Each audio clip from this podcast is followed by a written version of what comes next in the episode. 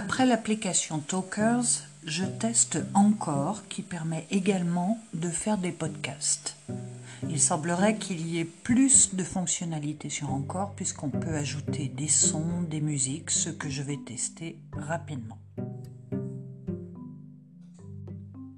J'ai stoppé l'enregistrement pour pouvoir chercher une musique et je peux le reprendre.